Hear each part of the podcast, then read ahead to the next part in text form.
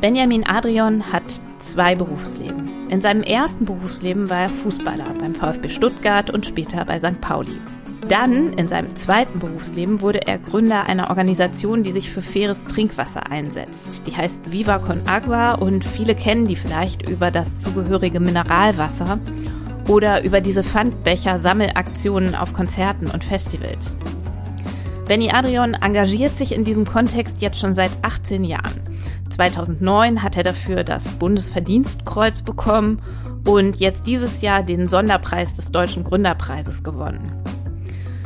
Und er selbst findet immer wieder Gemeinsamkeiten zwischen diesen beiden Berufsleben, zwischen Sport und seiner neuen Tätigkeit, aber gleichzeitig kann er auch sehr genau differenzieren, wie ihn beides auf so eine ganz unterschiedliche Art zufrieden macht. Ja, ich glaube, es gibt Parallelen. Ich glaube, es gibt Parallelen, es gibt auch Grenzen.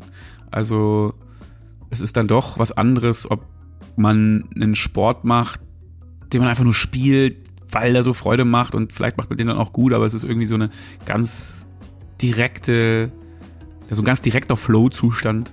Und bei der Arbeit ist der nicht immer einfach herstellbar. Also eine Excel-Tabelle bringt dich nicht sofort in so einen spielerischen Flow. Im Interview spricht Benny Adrian über seine beiden Karrieren. Über die Glücksmomente beim Tore-Schießen und über diese ganz anderen Glücksmomente in Südafrika. Er spricht auch über schwierige Momente. Zum Beispiel über den, als er bei Jan Böhmermann in der Sendung war und Böhmermann sein Viva Con Agua Imperium so richtig aufs Korn genommen hat. Mit einem Mal war da diese scharfe Kritik und wir stellen im Gespräch die Frage, lässt sich in der richtigen Welt eigentlich genauso zurückkommen wie im Fußball nach einem Gegentor? Kann man einfach dranbleiben, weiterspielen, ausgleichen? Das werden wir versuchen zu beantworten. Ich bin Nadine Bös, in der FAZ verantwortlich für das Ressort Beruf und Chance und Sie hören den Podcast Beruf und Chance. Hallo Benny Adrian. Hallo. Du bist ja ein ganz bunter Vogel hier als Podcast-Gast. Du bist ja ehemaliger Fußballer. Du bist äh, Gründer und Chef der Viva Con Aqua Stiftung, die sich für sauberes Trinkwasser auf der ganzen Welt einsetzt. Und die steht auch hinter zwei Sozialunternehmen. Und jetzt gerade hast du mitten in Hamburg die Villa Viva äh, gegründet und ein riesen Hochhaus gebaut mit euren Büroräumen drin, mit einem Hotel drin, mit einem Gasthaus drin. Und das wird jetzt in wirklich Kürze eröffnet. Hier im Podcast Beruf und Chance geht es ja immer darum, wie Arbeit glücklich macht. Und ich frage einfach mal so ganz direkt, was macht dich am glücklichsten? Fußball spielen, Wasserprojekte oder jetzt Bauherr sein? Ach, ehrlich gesagt, am glücklichsten macht mich ähm, Familie, wenn du das so aufzählst. Da können die beruflichen Sachen dann nicht ganz mithalten. Wenn man mal die verschiedenen so beruflichen Ebenen miteinander vergleicht, dann glaube ich alles zu seiner Zeit. In der Zeit, wo ich Fußball gespielt habe, hat mir das große Freude gemacht. Das, was wir jetzt machen, macht auch riesengroßen Spaß. Also gerade Villa Viva, jetzt geht's endlich los. Sieben Jahre lang haben wir darauf hingearbeitet und hingefiebert. Und jetzt ist es endlich soweit, das Haus, das Brunnen baut, geht, macht die Türen auf und das ist natürlich wahnsinnig aufregend. Es ist gar nicht so sehr dieses Bauherr sein, sondern, sondern einfach, also jetzt gerade geht's ja darum, dass da ganz viele Künstlerinnen reinkommen, dass da alle Freunde und Freundinnen zum ersten Mal ins, ins Haus reinkommen und dass einfach dieser wir sagen ja immer so gerne Zirkus der Zukunft, so ein bisschen dieses Bunte an dem Ganzen da einfach zum Leben kommt. Und das, das macht schon wahnsinnig viel Spaß und ist auch natürlich was ganz was Neues. Und von daher, gerade jetzt im Moment, ist, ist Villa Viva natürlich wunderbar. Aber ist das so eine andere Art von Glück als das, was man empfindet, wenn man ein Tor schießt? Ich habe nicht so viele Tore geschossen. Später beim FC St. Pauli, wer genau nachguckt, kann das äh, recherchieren. Aber ähm, naja gut, das Torschießen ist natürlich ein, ein, ein wahnsinniges euphorisches Gefühl, jetzt und hier und alles ja, schäumt über und, und so weiter und so fort. Diese wahnsinnige Freude in dem Jetzt, ähm, das, das lässt sich natürlich nicht so einfach reproduzieren neben dem Fußballplatz. Ähm, aber naja, alles, was, was ich mit Viva Con Aqua jetzt seit 18 Jahren so erlebe, ist ja so ein bisschen so eine vielleicht auch eher Zufriedenheit, sowas. Also die Mischung zwischen etwas zu tun, was einem einfach, was einen fordert und was auch die eigenen Fähigkeiten teilweise auch überschreitet, ja, und dann muss man lernen äh, und gleichzeitig eben auch etwas, wo man zumindest oder wo ich zumindest das Gefühl habe, ey, es ist so, sinnvoll, wie wir können. Es ist einfach auf der richtigen Seite der, der Geschichte in Anführungszeichen. Es ist einfach auch der Versuch, unsere Tätigkeit mit Mehrwerten auch für andere Leute zu verbinden. Ähm, die Vision Wasser für alle bei Viva Con Aqua steht am Ende über, über allem oder unter allem, wie auch immer, ist einfach der Treiber für uns, Kernmotivation. Und wenn man am Ende des Tages auch einfach sieht, wie die Leute davon profitieren, sowohl in den Wasserprojekten, in den Gebieten, wo wir die Wasserversorgung sicherstellen, aber auch hier, wenn die Leute einfach bei Viva Con Aqua zusammenkommen und eine gute Zeit haben, sich untereinander gut verstehen und daraus dann wieder was Neues entsteht, das ist dann einfach, ja, gibt einem eine Zufriedenheit, ähm, wo man das Gefühl hat, okay, das, was wir tun, ist irgendwie, ja, wie gesagt, auf, auf der guten Seite der Welt, so mäßig. Mhm. Du hast gerade schon mal so das Stichwort gegeben, an die Grenze gehen oder auch die Grenze durchaus mal überschreiten. Da muss ich jetzt mal kurz aus dem Nähkästchen plaudern. Wir haben vor ein paar Tagen schon mal versucht, diese Podcast-Folge hier zu machen. Da ging es dir aber eigentlich gar nicht so gut. Und es waren irgendwie sehr fordernde Bedingungen. Wir waren noch in einem nicht ganz fertigen Viva Villa Baustellen-Setting und ich glaube, du hattest dir sehr viel auf einmal vorgenommen und warst irgendwie relativ gestresst. Und am Ende hat diese Folge dann auch nicht so wirklich gut geklappt. Und wir müssen das Ganze jetzt nochmal wiederholen. Bist du so ein Typ, einer, der sich tendenziell lieber mal ein bisschen zu viel zumutet und dann hinterher feststellt, ah, war doch nicht so gut? Ehrlich gesagt, glaube ich, war, hätte man es auch so lassen können, wie es war. Es war nur so, das hast du ja mitbekommen, es war einfach wahnsinnig volle Tage, die, gerade die beiden Tage da, wir sind rumgerannt, wir hatten noch vorher die Begehung mit unseren südafrikanischen Freunden, äh, dann, und dann saßen wir vor allem, wir saßen ja auch so in der Ecke, also ich war, ich war so mit so einer gekrümmten äh, äh, Körperhaltung in dieses Mikrofon rein. Weil du es nicht geschafft hattest, irgendwie einen Raum zu besorgen. Ja, genau, weil es überall irgendjemand gebohrt hat oder gehämmert hat.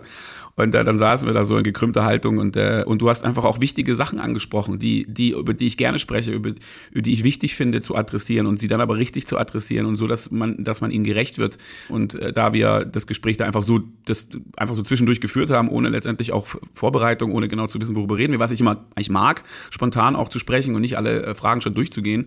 Und trotzdem war es dann so, dass ich einfach danach das Bedürfnis hatte, das nochmal zu machen und es gut zu machen, gründlich zu machen und allen Leuten, äh, die, die die letztendlich ja hinter diesen wichtigen Themen stehen, denen auch gerecht zu werden. Und vor allem wird das ja hier veröffentlicht, wahrscheinlich genau zu der Zeit, als gerade das Soft Opening von der Villa Viva stattfindet. Und deswegen, ja, lieber einmal ordentlich als so hingeschlammt. Von daher, das, das, das ist mir schon wichtig, ja, auch eine gewisse Professionalität an den Tag zu legen. Also auch die Sachen, die wir machen, gut zu machen. Deswegen, ich meine, das hat angefangen wie so eine Hippie-Veranstaltung damals. Wir haben einfach so losgelegt. Wir hatten keinen Businessplan, wir hatten kein Geld, wir hatten nichts. Es war einfach wie eine Bewegung, die einfach losgegangen ist von den Leuten, die das dann unterstützt haben, diese Plattform gefüllt haben mit Leben und ja, am Anfang ja aus diesem FC St. Pauli-Kontext heraus, wo alles angefangen hat, einfach das Ding mit Leben gefüllt haben. Und, und jetzt gibt es uns 18 Jahre. Trotzdem sind wir nicht nur in, in so einem Hippie-Status dann verharrt, sondern haben und bis heute versuchen das halt auch immer weiter auch professionell anzugehen. Mhm. Ähm, und das ist ja dann die Verbindung aus dieser Freude und dem Spielerischen und gleichzeitig auch eine hohen Qualität. Lass uns doch mal, bevor wir diese ganze Geschichte von Viva Con Agua nochmal aufrollen, was wir, glaube ich, tun müssen, weil das ja hier auch irgendwie deine Karrieregeschichte werden soll. Lass uns mal kurz noch in der Gegenwart irgendwie bleiben. Wir sind ja zusammen, wie wir gerade schon erzählt haben, in der Villa Viva gewesen. Wir haben da Hotelzimmer besichtigt und du hast mir erklärt, warum es da keine Fernseher geben wird, weil die nicht so nachhaltig sind. Und äh, ich habe gesehen, dass Jan Delay und Barbara Schöneberger dort Suiten entworfen haben. Wir waren auf der Dachterrasse, wo man bis zum Hamburger Hafen gucken kann. Ja, es gab eine coole Bar und jetzt müssen wir aber trotzdem, glaube ich, noch mal ganz von vorne so ein bisschen erklären, was ist denn eigentlich so die grundlegende Idee? Was hat so ein Hotel und ein Gasthaus und ein Haus, in dem auch eure Büroräumlichkeiten letztlich sind, äh, mit sauberem Trinkwasser zu tun? Wie hängt das zusammen? Und da ist ja erstmal wichtig, dass wir feststellen, was Viva Con Aqua ist. Viva Con Aqua ist einfach ein, ein Netzwerk, was sich einsetzt, eine Community, die sich einsetzt für sauberes Trinkwasser. Egal, was Viva Con Aqua macht, es hat am Ende irgendwas mit sauberem Trinkwasser zu tun, mit konkreten Projekten, die wir unterstützen, äh, mit, mit, mit, mit Kommunikation für das Thema, mittlerweile auch für Advocacy, also eben auch Kampagnen oder politische Arbeit ein bisschen an der Stelle. Äh, wir waren zum ersten Mal in New York auf der UN-Konferenz in diesem Jahr und so weiter. Also am Ende alles für die Vision Wasser für alle, alle für Wasser. Und die Grundlage dafür oder die Bedingungen, damit es auch irgendwie zu Viva con Aqua passt, ist, was wir All Profit nennen. Das heißt, die Idee, ja so ein bisschen auch in Abgrenzung zu diesem Non-Profit, All Profit, die Idee, dass das, was wir da machen, auch einfach zum einen Spaß macht, etwas mit universellen Sprachen zu tun hat, Musik, Kunst, Sport, Menschen inspiriert auf der Ebene und dass es eben nicht nur so ein schlechtes Gewissen und so ein erhobener Zeigefinger ist, sondern dass die Leute, die Viva Con unterstützen, dabei auch Spaß haben können und dass es spielerisch sein darf. Das ist ganz wichtig und so gibt es halt einen riesengroßen gemeinnützigen Anteil, einen ehrenamtlichen Bereich mit ganz vielen bunten Aktionen, Pfandbecher sammeln auf Musikfestivals, Spendenläufe, äh, ehrenamtliche Aktionen in allen möglichen Städten. Es gibt Crews in 55 Städten in Deutschland, unter anderem ja hier auch in Frankfurt. Und äh, das ist mal der Kern von Viva Con Aqua. So. Und jetzt gibt es seit 2010 ein erstes Social Business, das Viva Con Aqua Mineralwasser. Immer wenn ich über dieses Mineralwasser rede, äh, weise ich darauf hin, bitte nicht kaufen, wenn es nicht sein muss. Leitungswasser trinken. Die ökologischste Variante in Deutschland ist immer Leitungswasser zu trinken. Das steht auf einigen der Flaschen ja sogar drauf. Ich glaube, wir sind das einzige Mineralwasser, bei dem es auch um Leitungswasserwerbung geht. Trotzdem haben wir ein Mineralwasser, was den Menschen die Möglichkeit gibt, eine soziale Alternative zu machen. Eine soziale Alternative zu herkömmlichen Wasserherstellern, die ja äh, mitunter auch sehr von sehr weit herkommen, wenn man an Evian denkt, wenn man an San Pellegrino denkt oder an Fidschi-Wasser, dann wird da teilweise Wasser durchs ganze, durch die ganze Welt geschippert. Es gibt Wasser von Coca-Cola und von Nestle und von allen großen Unternehmen und da wollen wir eine soziale Alternative sein. Und äh, und wenn ich das kaufe, dann kommt ein Anteil auch. 100 Prozent der Gewinne geht in den sozialen Kreislauf. 60 Prozent über Viva Con Aqua und 40 Prozent über die dort äh, tätigen ja, Investoren, wenn man so will, die ja von Anfang an gesagt haben, wir wollen keinen einzigen Cent damit verdienen, wir kriegen unsere Investitionen zinsfrei zurück und alles darüber hinaus geht in soziale Projekte, das spenden die wieder oder investieren das in neue soziale Geschäftsmodelle, wie zum Beispiel Goldeimer oder andere. Und äh, deswegen 100 Prozent aller Gewinne geht wieder in den sozialen Kreislauf, 60 Prozent über die, ja, über Viva Con Aqua dann in die äh, Wasserprojektarbeit. Und wie ist es jetzt, wenn ich mir ein Hotelzimmer künftig bei euch Buch in der Villa Viva? Bei der Villa Viva muss man zwei Sachen voneinander unterscheiden. Man muss zum einen sehen, es ist zum einen ein Hotel, ein Gasthaus, wie auch immer man das dann nennt, wo es 140 Zimmer geben wird, wo wir einen Hotelbetreiber mit dabei haben als Joint Venture Partner und wo mindestens 40 Prozent aller Gewinne aus diesem Gasthaus an Viva Con Aqua gehen. Das heißt, von jedem Drink, von jeder Übernachtung und von allem, was in diesem Haus passiert, da bleibt dann hoffentlich am Ende des Tages auch was hängen und 40 Prozent davon, von diesen Gewinnen geht dauerhaft in die Wasserprojekte. Das ist die erste Ebene, die alle sehen können, beziehungsweise wo jetzt äh, ja die, die Action auch passiert natürlich, wo die Gäste dann jetzt kommen ab dem 16.11.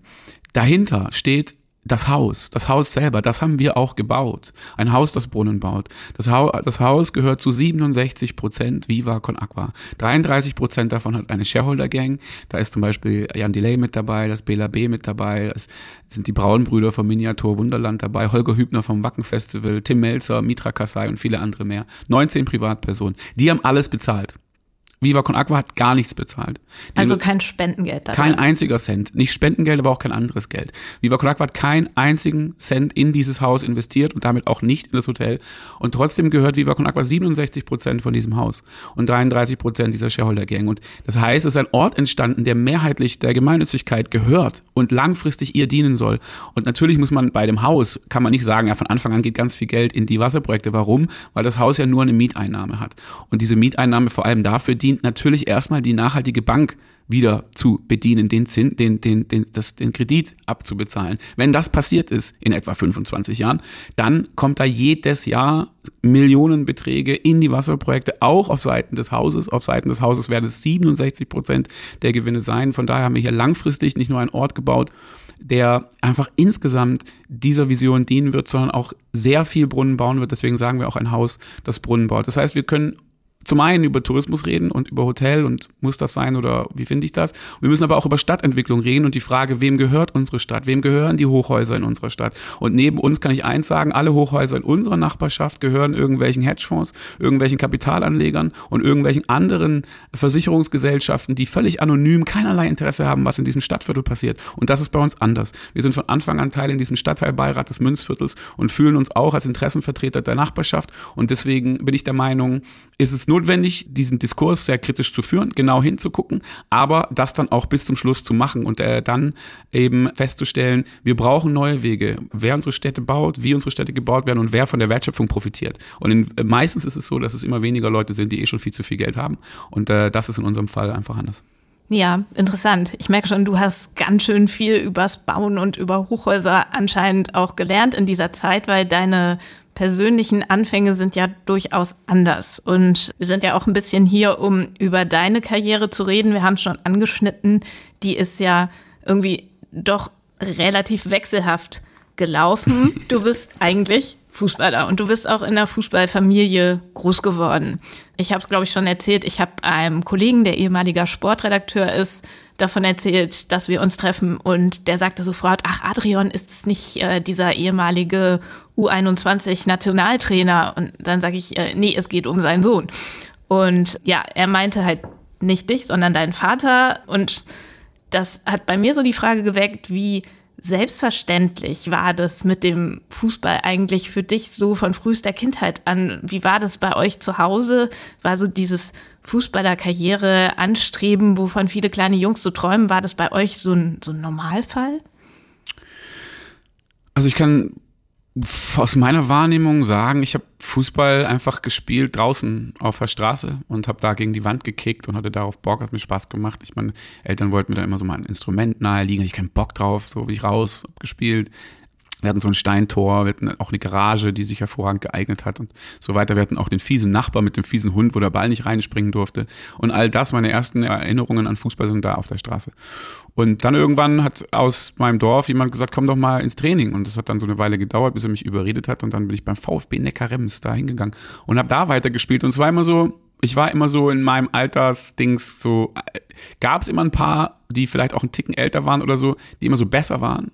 Und es ist mir damals aufgefallen, okay, es dauert nicht lange, dann bin ich genauso gut wie die.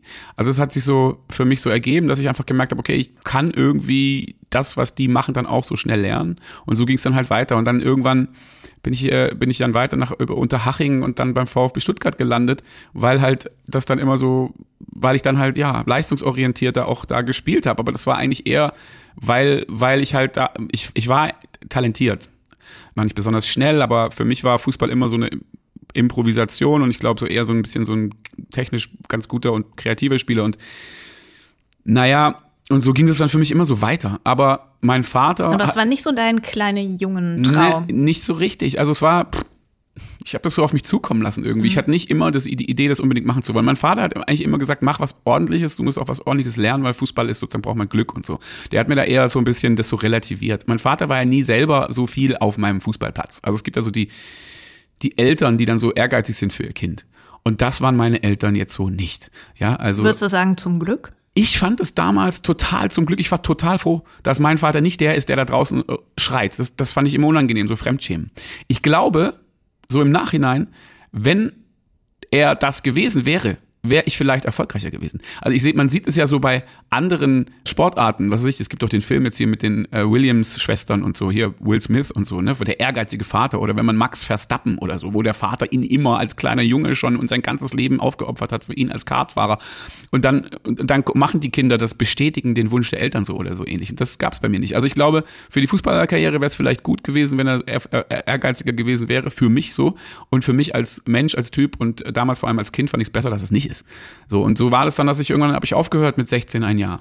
Oder 16,5. Als es ernst wurde, als es langsam Richtung, Richtung oben ging, da habe ich schon Nationalmannschaft, meinen allerersten Lehrgang in der Nationalmannschaft mit 14 habe ich abgesagt. Ich habe meine erste Einladung vom Deutschen Fußballbund für ein Länderspiel gegen Frankreich bekommen. In den Sommerferien habe ich abgesagt, weil ich keinen Bock hatte, da hinzugehen, sondern Sommerferien haben wollte und da irgendwas anderes vorhatte. So, ich habe mit 17 oder 16,5 aufgehört, ein Jahr lang, also dreiviertel Jahr lang, weil ich offiziell mich aufs Abi konzentrieren wollte. Das war natürlich Quatsch. In Wirklichkeit habe ich alles Mögliche im Kopf gehabt, äh, auf Konzerte gehen und ich musste immer viele dann so absagen, weil ich nicht konnte und solche Sachen. Also du hattest es nicht so mit der Disziplin? Nee, ich war nicht so diszipliniert. Ich hätte auf jeden Fall härter arbeiten können, also mäßig in Richtung Fußball. Schon, ich bin schon, ey, geht so. Für einen 13-, 14-Jährigen, 15-Jährigen, ich bin jeden Tag, also viermal die Woche, um 15.30 Uhr in den Bus gestiegen und bin dann zum Ludwigsburger Bahnhof, da dann in die Stadt gefahren, dann nochmal in die nächste S-Bahn und dann nochmal laufen, äh, trainieren und wieder zurück, abends um 21.30 Uhr zurück, jeden Tag. Also ist schon eigentlich diszipliniert, ehrlich gesagt.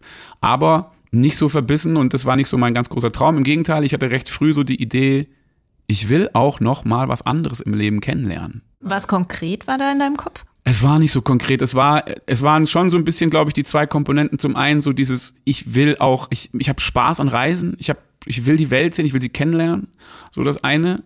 Und das andere war schon auch so ein bisschen recht früh. Was weiß ich, ich habe, ich habe Englisch gelernt mit Bad Religion Songs zum Beispiel. Die, die, da gab es ja früher immer gab's noch CDs ne, mit den Dingern, da waren die Texte drin. Dann habe ich die Texte mitgesungen und daran habe ich Englisch gelernt. Bad Religion zum Beispiel ist ja eine sehr sozialkritische Band und so weiter. Und das war meine Musik. Ich bin durch die Musik sozialisiert worden und habe deswegen früh das Gefühl gehabt, die Welt kann nicht so bleiben, wie sie ist. Die Welt der Erwachsenen, in Anführungszeichen, wie man das so denkt mit 12, 13, 14, die die hat noch einen Konstruktionsfehler und wenn wir das so weiterbauen, dann wird es ein schiefer Turm von Pisa, der irgendwann umfällt. Wir müssen das Fundament davon verändern. Das war schon immer eine recht frühe eine Intuition. Ja, so. Aber was daraus für berufliche, keine Ahnung. Ja, also es war immer so, für mich war eins, ich bin eher Ausschlussverfahren, war für mich klar. Ich, für mich war klar, ich werde nie in einer Firma arbeiten, mit der ich mich nicht identifizieren kann, wie so ein Rädchen im System. Bevor ich das mache, mache ich eine Strandbar auf Jamaika. Mhm. Und äh, diese leicht kritische oder rebellische Sicht bezog die sich in Teilen auch auf den Fußball selbst? Also du hast ja, ja irgendwann später bei St. Pauli dann so deine Heimat gefunden, aber war das zwischendurch auch mal so, dass du so den Fußball und das System Fußball kritisch gesehen hast? Es war zum einen, als, als Jugendlicher war es natürlich so, du bist in der Mannschaft auch beim VfB Stuttgart, da ist natürlich Menschen von überall, klar, ja, also aus Jugoslawien, aus der Türkei, aus Italien, überall her. Ähm, das heißt, eine wahnsinnige internationale Kabine. Das, so bin ich aufgewachsen. Das habe ich ganz, das habe ich immer so gelernt. Die, das kommt mit einer eigenen Sprache, es kommt mit einem eigenen Humor. So eine Fußballkabine hat seinen eigenen Slang und so weiter und so fort. Und ich habe immer gemerkt, okay, da, das war immer so eine bis so eine leichte Schizophrenie auf der einen Seite halt die Fußballkabine und dort die Menschen, die, die Abiturienten bei mir in der Klasse. Ja, das waren so zwei Welten, die nicht so richtig viel Schnittstelle hatten. Von daher bin ich immer so in zwei verschiedenen Sozialisationen groß geworden. Das war gar nicht, das ist gar nicht nur so einfach. Ja. Das ist mir damals schon so aufgefallen, einfach so. Und naja, später, ich habe dann aufgehört, habe wieder angefangen. Die Geschichte ist halt auch, ich komme jetzt erzählen, wir haben ja Zeit, ne, ich erzähle sie kurz. Ähm, wir hatten ja damals einen wahnsinnig strengen Jugendleiter, VfB Stuttgart, damals Rekordmeister in der Jugend und so weiter. Ganz disziplinierter Jugendleiter, musste man immer hingehen, Handschütteln beim Kommen und beim Gehen. Verboten war lange Haare, Ohrringe, Ketten und so weiter. So, als ich wieder angefangen hat nach dem Dreivierteljahr Pause, A-Jugend, Glaspalast, größtes Hallenturnier in der Jugend in Deutschland, internationalen Mannschaften, bin ich angetreten mit zwei Zöpfen wie Bibi Langstrumpf und einem Schuh in Rot und einem Schuh in Grün. Das war mein Statement zu meinem Comeback mit 17,5. Was hat der gesagt? Der war nicht da. Also, ich habe mir nichts sagen lassen. Ich habe mir nichts sagen lassen. Das war das Ding. Mir war egal, was sie sagen. So, weil ich, weil ich, die haben mich ja auch immer wieder gefragt, fang doch wieder an, fang doch wieder an und so weiter. Und das war einfach mein, das war einfach mein Statement und ich habe mir nichts sagen lassen. Wenn Leute zu mir gekommen sind und so gesagt haben, ach du bist, also wenn die, du bist doch der Fußballer, da ich immer, war ich immer so, nee, ich bin nicht der Fußballer. Und ich, also mit Fußball hat man so Assoziationen, aber immer so, nee, bin ich nicht. Und, und was war so das Ding, dass du überhaupt wieder angefangen hast? Ah, was hat dich dazu nur gebracht? Rumhängen mit 17,5 ist auch nicht gesund.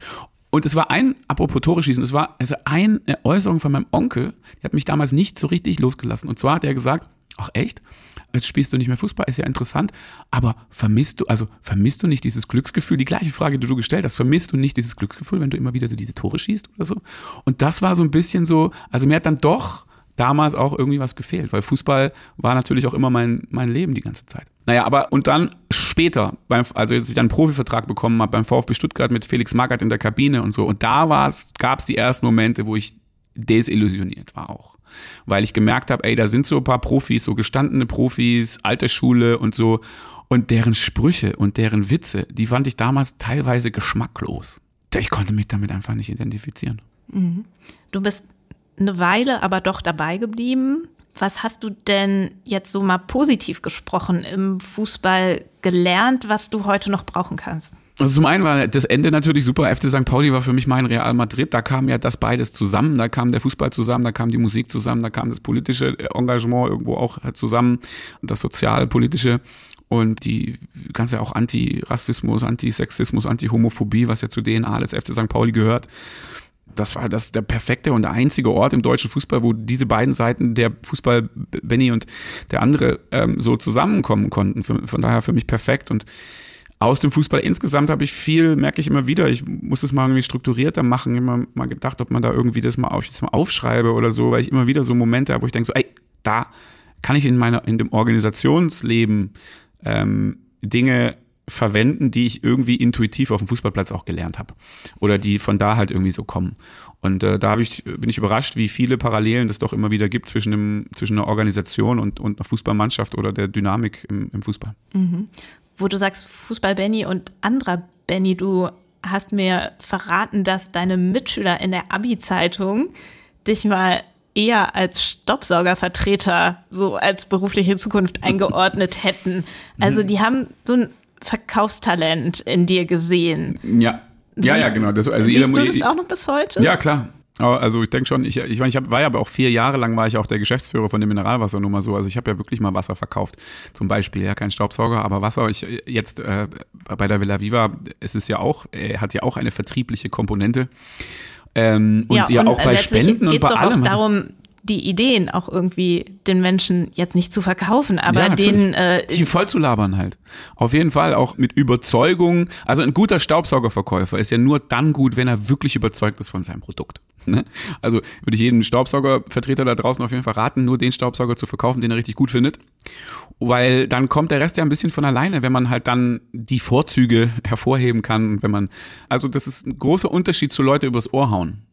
Also es geht nicht darum, Leute übers Ohr hauen zu meinem eigenen Gunst, zu meinen eigenen Gunsten, so transaktionsmäßig. Ha, ich dir jetzt was an und morgen bin ich weg und Hauptsache du hast mir das Geld gegeben oder so ähnlich. Darum geht's nicht. Es geht darum, eigentlich langfristige Beziehungen zu bauen. Ob das dann sich im Kauf eines Wassers, über eine Übernachtung in der Villa Viva oder über das Überspenden oder über langjähriges Engagement äußert. Das langjährige Engagement ist uns am liebsten. Kennst du schon aus Regierungskreisen? Den Podcast der Bundesregierung? Hier erfährst du, wie man sich die Arbeit der Bundesregierung vorstellen muss. Wir schauen, nein, wir hören in den Maschinenraum. Wie werden Entscheidungen getroffen? Und warum so und nicht anders? Themen, Ereignisse, Termine, Alltägliches. Über all das reden wir in Ausregierungskreisen. Jetzt reinhören, überall da, wo es Podcasts gibt. Ich muss noch mal eine andere Frage stellen, die eher so in den Anfangsbereich von Viva Con Aqua geht und anknüpft an die Fußballkarriere. Viele denken ja, Fußballprofis sind immer reich, aber bei dir war das ja gar nicht so. Kannst du vielleicht noch mal erzählen, wie viel Geld du so hattest, als du damals dann bei St. Pauli aufgehört hast und äh, mit Viva Con Agua begonnen hast? Ich habe es ja irgendwann jetzt mal so ein bisschen mal gesagt, weil, weil ich dachte, also die Sachen, die man selber so für selbstverständlich hält, manchmal wissen die Leute es nicht. wenn, wenn es so irgendwo steht oder jemand sagt, ja, ja, der ehemalige Fußballprofi, der heute so Charity macht, dann klingt es so wie der ehemalige Fußballprofi, der heute Charity macht. Und Absolut. Das, das klingt so, als hätte der, als hätte der Millionen verdient und macht danach halt ein bisschen was, spendet ein bisschen was oder so ähnlich. Das ist bei mir ja nicht so gewesen, sondern ehemalige Fußballprofi heißt, ich habe ja am Ende, das war ja vor allem auch dritte Liga. Also wir haben beim FC St. Pauli war das dritte Liga. Wir haben 3500, ich habe 3500 Euro brutto verdient. Ab und zu gab es mal eine Siegprämie oder sowas ähnliches, aber so viel gewonnen haben wir nicht. Also das heißt, ich hatte, um, um es ganz kon konkret zu sagen, als ich aufgehört habe, habe ich 18.000, 18, 1,8.000 Euro auf meinem Konto gehabt. Und danach ging Viva, also da ging ja dann im letzten Jahr ja schon das Viva Con Aqua Ding so los und das halt alles ehrenamtlich und so weiter. Und dann war irgendwann Schluss mit der, mit Fußball und weil, weil ich ja auch nicht nochmal woanders hin wollte, sondern in Hamburg bleiben und Viva Con Aqua machen, weil da ja schon klar war, oh, es ist irgendwie spannend, macht Spaß, lass mal probieren, ob man das irgendwie weiterentwickeln kann. Und dann habe ich noch zwei Jahre lang Viva Con Aqua jeden Tag im Büro, in einem gespendeten Büro. Am Anfang war noch bei uns im Water Court in unserer WG und später dann in der großen Brunnenstraße, was für ein Name für unser erstes Büro eigentlich, haben wir dann ein Büro bekommen von so einem 747 Fotostudios, die haben uns einen Raum gegeben und dann waren wir jeden Tag da, ohne Geld dafür zu bekommen. Und ja, das irgendwann habe ich so eine Steuernachzahlung bekommen und äh, hab, konnte es halt nicht mehr bezahlen. Ja, und dann ich, musste ich glücklicherweise, hatte ich die Möglichkeit, dann meinen Vater anzuhauen und ihn zu bitten, dass er 10.000 Euro mir überweist, damit ich diese Steuern bezahlen kann. Das ist natürlich kein so wunderbares Gefühl mit 26, äh, aber ähm, ich habe glücklicherweise äh, äh, war das für meinen Vater möglich und So war das damals. Also sie waren eigentlich pleite. Es war die Frage, wann kann Viva Con Aqua eine Aufwandsentschädigung bezahlen und was kommt zuerst? Aufwandsentschädigung von Viva Con Aqua oder Privatinsolvenz in Anführungszeichen. Er hatte kein Auto, keine Wohnung und nix. Ähm, ja, und einfach gut, um das richtig einzuschätzen, um uns auch richtig einzuschätzen, wo wir herkommen und mit welchem Hintergrund, Intention, welche Motivation wir das machen. Ähm, das ist, glaube ich, deswegen habe ich das irgendwann jetzt mal angefangen, darüber zu reden, damit die Leute nicht so ein falsches Bild haben. Mhm. Was auch so manche denken, ist, dass du damals bei St. Pauli aufgehört hast, weil du in so einem Trainingslager, von dem du, glaube ich, auch schon super oft öffentlich erzählt hast, auf Kuba gesehen hast, ähm, wie vielen Menschen der Zugang zu sauberem Trinkwasser fehlt und dass das ein Riesenproblem ist. Und dann hast du Viva Con Aqua gestartet. Aber es war ja irgendwie nicht ganz so hintereinander, sondern letztlich war ja auch so der kluge Marketing-Aspekt an dem Ganzen, dass du das noch eine Zeit lang gleichzeitig gemacht hast. Fußball spielen und das Ganze starten. Und dass es auch so ein, so ein guter Pluspunkt war, dass du am Anfang noch im Fußball drin warst und so diese Power von St. Pauli ähm, für dich nutzen konntest. Kannst du mal erzählen, wie da so die zeitlichen Abfolgen waren und ähm, warum du auch dir gedacht hast, irgendwie geht das mit St. Pauli besser als ohne St. Pauli? Ganz klare Sache. Viva Con Aqua würde ohne FC St. Pauli nicht bestehen. Der Verein heißt Viva Con Aqua de St. Pauli e.V. Also das ist aus dem Ökosystem des FC St. Pauli heraus entstanden. Wir haben nichts gegen HSV-Fans, die dürfen bei Viva Con Aqua auch spenden, aber es ist völlig klar, beim HSV wäre das Ding so nicht entstanden. Das heißt, das Trainingslager war natürlich der Hintergrund von dem Ganzen und dann im März, war im Januar war das dann zu Ende, im Januar war es Trainingslager und dann irgendwann März, April gab es den Tag, wo habe ich dann eigentlich entschieden, ich höre auf, Fußball zu spielen. Also ich habe ja immer so von Vertrag zu Vertrag dann geplant, und ja, ach, Vertragsangebot, okay, unterschreibe ich mal und mal gucken, wie es danach weitergeht. Und so war es mal wieder, Vertrag lief aus und äh, Mai, Juni ist ja die Saison zu Ende und im März äh, kam der FC St. Pauli noch nicht wieder auf mich zu und dann war für mich so, okay, dann höre ich jetzt einfach auf. Das ist super. Irgendwie auch gut. Ich gehe auf Weltreise, ich äh, habe mir eine Weltkarte gekauft und wollte soziale Projekte besuchen auf der Welt. All Around the World Ticket, einmal rum hatte festgelegt, wo ich überall hin will und war die Idee, so, so, so Fußballprojekte zu recherchieren. Da kenne ich mich ein bisschen mit aus und kann ich bestimmt helfen. So. Und am selben Abend, als ich diese Weltkarte gekauft hat, hat der Manager bei mir angerufen und gesagt, er will mich am nächsten Morgen sehen, um mir einen Vertrag zu geben, beziehungsweise ein Vertragsangebot zu machen. Das heißt, 24 Stunden später war ich nicht mit der Weltkarte in dem Café gesessen, sondern mit einem Vertragsangebot vom FC St. Pauli. So, und das war das Dilemma, aus dem heraus dann ich gesagt habe, ich muss mal da mal zwei, drei Wochen drüber nachdenken. Und in den zwei, drei Wochen war so, wie komme ich, wie kriege ich jetzt diese Freude an dieser sozialen Weltreise und dieses Vertragsangebot vom FC St. Pauli zusammen. Und da war dann irgendwann so, ey, warte mal, wenn wir jetzt, wenn ich weiterspiele, wir hier in St. Pauli mit dem Verein gemeinsam ein soziales Projekt, wo denn? Ja, auf Kuba, weil wir da ja gerade waren. Und die ganze Marketingkampagne war Viva St. Pauli. Das war damals, das war ja keine wahnsinnig kreative Idee, Viva con Aqua de St. Pauli. Die Marketingkampagne hieß Viva St. St. Pauli. Und wir haben Con Agua de dazwischen gepackt. Und so ging das damals dann los. Und dann war halt einfach so, okay, mit St. Pauli, mit den ganzen Fans, wir machen gemeinsam, stellen wir was auf die Beine. Es muss aber Spaß machen und wir wollen nicht diese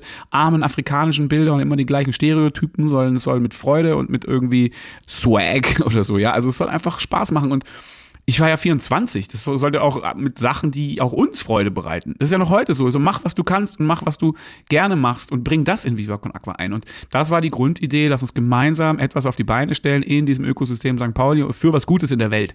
So, und dann habe ich angefangen, Kuba zu recherchieren, habe die Welthungerhilfe als letzte deutsche Organisation gefunden. Fidel Castro hatte vorher alle äh, runtergeschmissen von der Insel, die Welthungerhilfe war noch da und die hatte zwei Projekte, eins mit Agrarwirtschaft und eins mit Trinkwasserspendern an kubanischen Kindergärten und dann haben wir gesagt, das mit dem Wasser, das machen wir. Und so war, wenn wir heute sagen, Wasser für alle, alle für Wasser, das alle war eigentlich zuerst und dann kam das Wasser, es gehört natürlich beides zusammen, aber es war die erste Idee, lass uns gemeinsam mit diesen Fans auf der ganzen Welt vom FC St. Pauli äh, was auf die Beine stellen und wir machen es für Wasser in Kuba. Aber ihr habt dann schon auch relativ schnell die Welthungerhilfe irgendwie dazugeholt, weil ihr ja wahrscheinlich überhaupt keine Profis wart in so einem Non-Profit-Organisationen-Geschäft. Nirgends waren wir Profi. Wir haben lange ja auch Projekte und noch heute zu einem sehr, sehr großen Teil unterstützen wir Projekte von Partnerorganisationen. Es war am Anfang lange Zeit die Welthungerhilfe, dann kamen andere dazu. In der Schweiz haben wir dann mit Helvetas zusammengearbeitet, Viva Con Aqua Schweiz, auch mit einem Schweizer Partner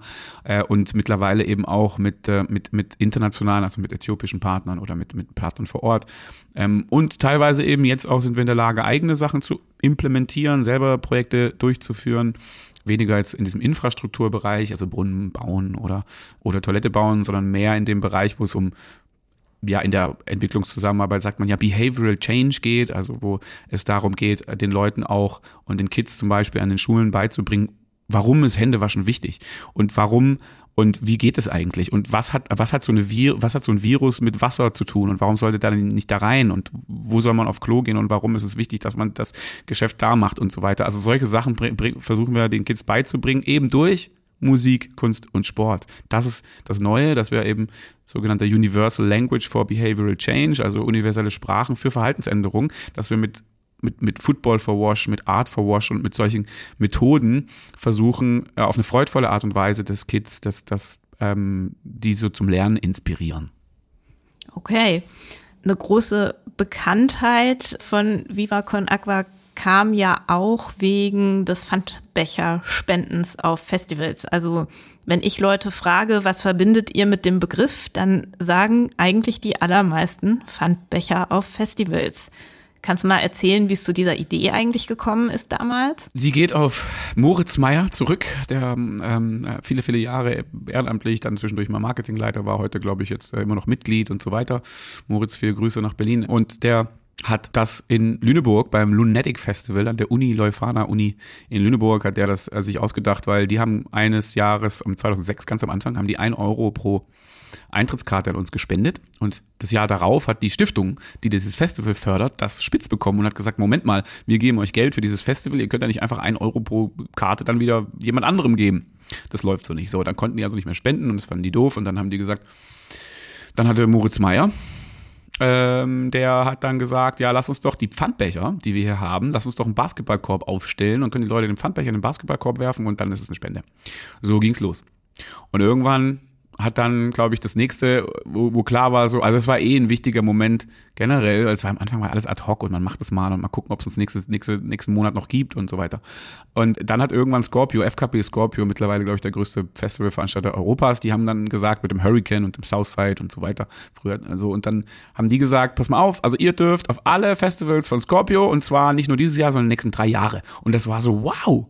Die nächsten drei Jahre auf sechs, sieben Festivals in ganz Deutschland, hä, heftig. Das war so ein Moment, wo klar war, so, äh, das heißt, es gibt uns vermutlich noch in drei Jahren. Naja, und dann haben wir da angefangen und das wurde halt dann immer mehr und immer mehr. Und Micha Fritz, mein, äh, mein äh, auch einer der Mitgründer von Viva Con Aqua, Initiator der Millantor Gallery und, und langjähriger Freund und Kupferstecher, der mit mir zur Schule gegangen ist, wir kennen uns bald 30 Jahre, der hat dann halt einfach ein paar Jahre auf Festivals gewohnt, gefühlt. Auf jeden Fall im Sommer und ist von einem Festival zum anderen und hat da halt alle KünstlerInnen kennengelernt und so weiter und so fort. Wir kannten eh schon natürlich dann auch ein paar aus St. Pauli, Bela B. von den Ärzten oder andere, Fettes Brot etc. Die kannte ich ja auch schon super früh, weil die St. Pauli-Fans sind und so. Und so kam dann halt eins zum anderen, dass immer mehr Festivals da mitgemacht haben und das dann halt, was weiß ich, 2008 ja schon war dann halt auch zum ersten Mal klar so, okay, wo dann die Ärzte Sonntagabend, äh, ich war, war dann auch da und dann haben die da vor 80.000 Leuten halt gesagt, okay, pass auf Leute, vielen Dank, cooles Konzert, wir geben gleich eine Zugabe, aber nur, wenn ihr alle, 80.000 Leute, wenn ihr alle euren Pfandbecher auf die Bühne werft ja, letzte Band, Sonntagabend und so weiter. Und es gibt so Videos auf YouTube, wie so minutenlang diese Becher nach vorne fliegen. Unten drunter so Kommentare, geile Aktion, äh, ich habe zwar eine eine Platzwunde, aber egal und so halt. Und äh, es wurde dann offiziell verboten, die, dieses Pfandbecher werfen äh, so, äh, so exzessiv da zu machen wie 2008 bei den Ärzten im Hurricane. Mittlerweile gibt's dann, fahren wir damit so Schlauchbooten über die Leute, kann man ins Schlauchboot werfen, muss man nicht so weit werfen, tut nicht so weh, wenn man es den Kopf kriegt. Außer natürlich die Person, die im Schlauchboot sitzt, hat auch häufig dann mal einen Helm an. Aber ja, da wird zum einen natürlich werden da Pfandbecher gesammelt. Es ist gar nicht, gar nicht wenig Geld, also es ist mittlerweile echt stattliche Beträge, die da zusammenkommen. Äh, es ist die Möglichkeit. Kannst du eine Hausnummer nennen? Ja, ich glaube eine halbe Million. Mhm. Also mittlerweile kosten ja auch, gibt's ja auch Pfandbecher für zwei Euro und so. Also, so finden wir eigentlich ganz gut, wenn die zwei Euro kosten. Ähm, muss man einen sammeln, wo man vorher zwei sammeln musste. Die, man muss das nicht falsch verstehen. Das ist kein, wir heben das am Boden auf Ding. Nur bei ganz wenigen Festivals. Splash zum Beispiel Hip-Hop, da liegen die auch am Boden im Dreck. Mhm. Irgendwie anderes Publikum. Aber bei, an, bei normalerweise haben die Leute die ja und geben die an den Pfandbecherständen ab. Und jetzt haben sie halt die Möglichkeit, sich nicht wieder anzustellen für die zwei Euro, sondern Viva Con Aqua das da reinzuschmeißen und einfach daraus eine bewusste Spende zu machen. Und irgendwie für alle okay. Und es gibt ja ganz viele Ehrenamtliche, die halt dann ein freies Ticket bekommen und die dann dahin gehen. Also das heißt, es ist zum einen ehrenamtliches Engagement, es ist zum einen Fundraising und es ist natürlich auch wahnsinnig Kommunikation. Und das machen wir, glaube ich, mittlerweile auf 100 Festivals und mehr, auf auch Konzerten, auf Touren ähm, und eben auch in Fußballstadien, so zum Beispiel natürlich beim FC St. Pauli äh, am allermeisten, aber auch beim VfB Stuttgart zwischendurch, beim FC Nürnberg. Und äh, von daher, ja, ich glaube, wir sind, das ist so das, wo wir, glaube ich, ich glaube, wir können sagen, wir sind mehr Weltmarktführer im Pfandbecher sammeln. Ich glaube, keiner, wüsste nicht, dass es irgendwo eine Organisation auf der Welt gibt, die auf so vielen Festivals Pfandbecher sammelt. Ich meine, es gibt ja so einige Länder, die haben ja so Pfandbecher gar nicht, gibt's ja gar nicht überall. Mhm. Aber nicht nur dieser Pfandbecher-Sammelbereich ist gewachsen, ihr seid ja insgesamt immer weiter ordentlich gewachsen. Kannst du mal sagen, wie hoch das gesamte Spendenaufkommen heutzutage ist? Also bei einem Verein, deutschen Verein, reden wir von ähm, ja, etwa 6 Millionen Euro Umsatz, sowas, alles zusammen. Also da kommen dann Spenden dazu, da sind auch Mitgliedsbeiträge dabei, wir, ähm, ähm, gibt auch natürlich so Sponsorings, ähm, gibt aber auch dann, äh, das ist jetzt sozusagen der, der, der Vereinsbereich, ja, und dann gibt es ja noch verschiedene andere Organisationen, ähm, gibt nochmal äh, gemeinnützige Vereine in, in der Schweiz und in Österreich, die, die ja auch nochmal Spenden sammeln, die auch nochmal Umsatz machen. In der Schweiz, glaube ich, auch mittlerweile über einer Million Franken, was da zusammenkommt. So, und dann ähm, gibt es halt auch die Sozialunternehmen, die, und das ist ja immer wichtig, mehrheitlich den gemeinnützigen Organisationen gehören. Das heißt, alles, was wirtschaftlich passiert, gehört mehrheitlich den gemeinnützigen Organisationen. Dass es eben nicht mehrheitlich in Privatbesitz ist, sondern dass die gemeinnützigen Organisationen Strategie und Ausrichtung bestimmen und auch die Mehrheit von diesen Erlösen da ähm, reingeht. Und da ist ja mittlerweile bei der Wasser GmbH zum Beispiel auch über einer Million Euro, die jedes Jahr dort vorsteuern, an Gewinn entsteht. Von daher auch dort sind erhebliche äh, Einnahmen. Und man muss aber darauf hinweisen, der Spenden, gemeinnützige und Ehrenamtsbereich ist bei weitem das aller, allermeiste. Also es sind immer noch 85 Prozent der, der Gelder, die wir generieren, sind aus dem Bereich der gemeinnützigen Organisationen. Der Bereich Social Business spielt noch keine so wahnsinnig große Rolle. Das ist ganz wichtig, äh, dass man, wir machen auch Sozialunternehmertum, weil es uns wichtig ist, eine alternative Form von Wirtschaft zu zu zeigen und auch natürlich, um zusätzliche Zielgruppen zu erreichen. Letztendlich ist ja jede Wasserflasche wie so ein Blitzableiter, der die Energie so auffängt und dann hoffentlich ins ganze Netzwerk leitet. Aber die Einnahmen sind nach wie vor noch bei weitem nicht so relevant wie das, was ehrenamtlich passiert und was per Spenden passiert. Das heißt, ähm, wir sind immer noch äh, vor allem das, eine spendensammelnde Organisation. Und bist du stolz darauf, was da für Summen mittlerweile zustande kommen aus einer Sache, die du da mal gestartet hast? Stolz auf alle so. Also das ist jetzt nicht so ein, ich bin stolz, dass ich das geschafft habe, sondern stolz auf uns, stolz auf alle, die da mitgemacht haben. Es sind, wie gesagt, viele, die sind von Anfang an dabei. Seit 18 Jahren, ist äh, mal mehr, mal weniger intensiv. Es sind Leute, die zwischendurch viele Jahre dabei waren, dann nichts. Es gibt Leute, die sind gerade erst dazugekommen oder kommen noch dazu oder waren nur kurz dabei, aber es ist immer ein Ergebnis von, von, von wirklich von vielen, von Zusammenarbeit. Das klingt so pathetisch oder doof oder so, aber es ist einfach so. Es ist eine, es ist immer wieder die Zusammenarbeit und die Synergien, die entstehen, wenn Leute zusammenkommen und sagen, ich habe Bock, das zu machen und wir, wir, wir machen jetzt was, was uns Freude bereitet und irgendwie für eine gute Sache ist. Mhm. Und da, du hast ja auch mal das Bundesverdienstkreuz sogar bekommen und dann gesagt, äh, das ist gar nicht für mich nur, sondern für uns. Wir richtig? sind Bundesverdienstkreuz. Das war ja kurz nach Wir sind Papst und alle so haben wir gesagt, ja. Die erste Frage beim Bundesverdienstkreuz ist ja annehmen oder nicht. Die kriegst einen Brief und dann steht drauf, nehmen Sie es an. Und dann ist es natürlich erstmal so, hm, ja, äh, warum eigentlich nicht? Und dann in Hamburg, Senatsmitglieder des Hamburger Senats nehmen es traditionell nicht an. Das hat historische Gründe. Von daher muss man das erstmal klären und äh, für uns war dann die bewusste Entscheidung zu sagen, ja klar nehmen wir das an, aber halt nicht ich jetzt, sondern ich nehme es natürlich nur in Vertretung von Viva Con Aqua und Viva Con Aqua sind alle. Und aufgehängt hast es aber noch nicht in der neuen Villa Viva, soweit ich das jetzt beobachten konnte, als wir da waren, ne? Nein, das, äh, wir waren ja gerade dreieinhalb Jahre in Kapstadt gelebt und es ist tatsächlich aufgetaucht in dem Container, der, den wir hier hatten, wo wir unsere Sachen eingelagert haben. Da ist es jetzt beim Ausräumen aufgetaucht und ich habe es, glaube ich, irgendwo zusammengeklappt ähm, an, im Schreibtisch an einen sicheren Ort gebracht. Das muss ja nicht verloren gehen. Aber es ist jetzt nicht so super präsent, das zum Rumzeigen oder so. Und es war auch, aus meiner Sicht war es auch sehr früh, also 2009, 2005 haben wir angenommen, 2009 schon Bundesverdienstkreuz, ehrlich gesagt, zu früh aus meiner Sicht.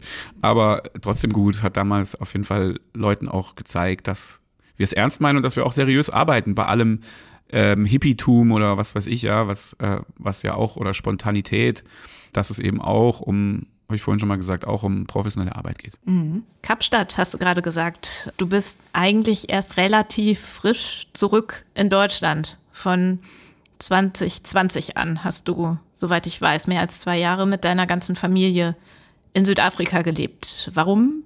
Wie kam das eigentlich? Ja, dreieinhalb Jahre, Anfang 2020. Wir hatten ja noch kurz vor Covid raus da aus Deutschland. Das war damals geplant als dreimonatige halb Auszeit, halb Aufbau Viva Con Aqua Südafrika. Es war gerade die Zeit, als AJ Paul, der Initiator von Viva Con Aqua Südafrika, so angefangen hat, in Kapstadt ernst zu machen und loszulegen. Und für uns war es so, hey, lass doch mal, lass uns doch mal da hingehen, ihm helfen und aber auch ein bisschen rauskommen mit der ganzen Familie. Es war kurz nachdem auch die Villa Viva in Hamburg so finanziert war. Deswegen war klar, okay, das ist so der nächste Meilenstein, ist jetzt auf den Weg gebracht. Das wird aber noch Jahre dauern, bis das Haus gebaut ist. Und beim Hausbauen kann ich nicht so viel beitragen beitragen. Und dann war das so, okay, dann lass uns doch schauen, dass wir nicht nur in Hamburg diese Wurzeln tiefer machen oder jetzt während die sich da so vertiefen, dass wir eben auch gucken, die, das Netzwerk internationaler zu machen. Und AJ Paul ist ein wahnsinniger Profi, der viele, viele, viele Jahre und viel mehr Jahre als irgendjemand anderes bei Viva Con Aqua im Bereich Wasserprojekte gearbeitet hat. Ähm, viele Jahre auch bei der Welthungerhilfe tätig war und dort immer der absolute Wasserexperte war. Und ausgerechnet der hat dann gesagt, ich will Viva Con Aqua in Kapstadt machen. Und dann so, okay, äh, ich kann was von dem lernen. Ich will ihm helfen und trotzdem kann gleichzeitig noch viel mehr von ihm lernen. Ich möchte auch mal näher dran sein an der Projektarbeit. Ich möchte mal besser verstehen. Man redet ja dann immer so viel über die Projekte und wie ist es da in Afrika oder so ähnlich. Ja, also da wollte ich einfach mal mal auch noch besser verstehen und noch näher dran sein, weil sonst fühlt es sich irgendwann so an, man redet über was, was man eigentlich gar nicht so richtig gut kennt und nur so von einzelnen Besuchen nach Äthiopien oder Uganda oder so. Und ähm, das war ein großes Anliegen für mich, das Bedürfnis, näher an der Projektarbeit zu sein und die Menschen vor Ort besser verstehen zu können, nachzuvollziehen, was wirklich abläuft. Und natürlich auch, ich habe auch immer dieses, ich habe vorhin schon von diesem Fernweg erzählt und ich habe äh, diese Weltreise ja dann nie gemacht auch. Ich war äh, dann beschäftigt gewesen mit Viva Con Aqua und ähm, deswegen auch dieses im Ausland, mal im Ausland arbeiten, war, war eben auch immer so ein großes Bedürfnis. Aber wie gesagt, eigentlich war es geplant für drei Monate und dann, gut, waren wir im Januar da, dann kam Covid und dann haben wir gesagt, Moment mal, wir bleiben hier. Wir hauen jetzt nicht einfach ab und werden mit der, mit der Rückholaktion der Deutschen ausgeflogen. Was ist denn für ein Zeichen an die Leute in Südafrika und an das Team, das da gerade entsteht? Wir machen das nicht, wir bleiben hier. Wir machen den Lockdown in Südafrika und äh, verlängern unsere Zeit. Was würdest du denn sagen, was hast du so von dort mitgenommen, was deine tägliche Arbeit jetzt anders oder besser macht?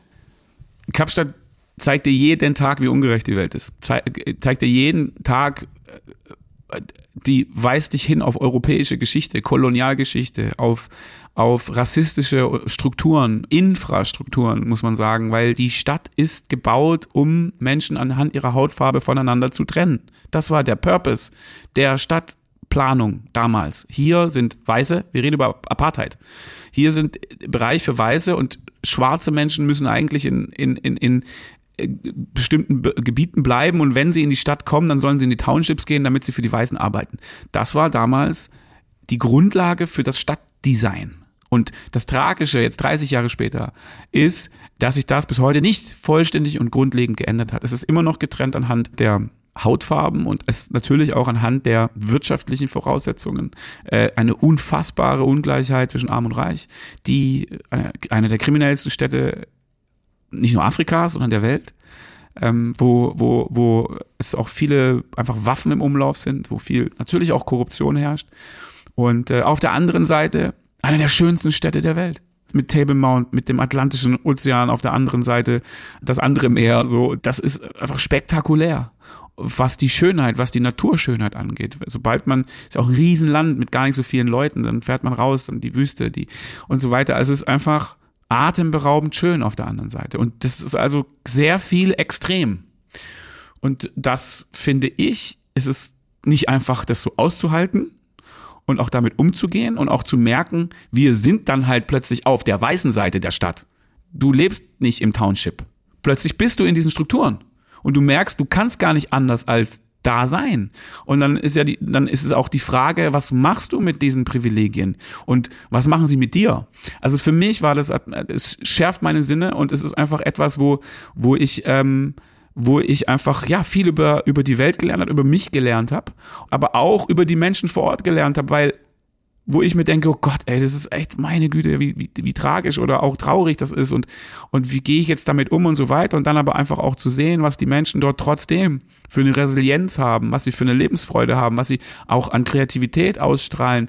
Natürlich haben wir Villa Viva von Anfang an als ein Ort uns gedacht und, und, und konzipiert, wo alle zusammenkommen und das, das ist natürlich dann unfassbar divers, Menschen aus also in Kapstadt selber gibt's ja nicht nur schwarz-weiß, es gibt auch colored. Du musst mein, mein Sohn ist da in eine deutsche Schule zur Schule gegangen. Du musst bei der Anmeldung ankreuzen, white, black or colored. Drei Kategorien und du musst ein Kreuz setzen. Da geht es um Quoten und so weiter und so fort.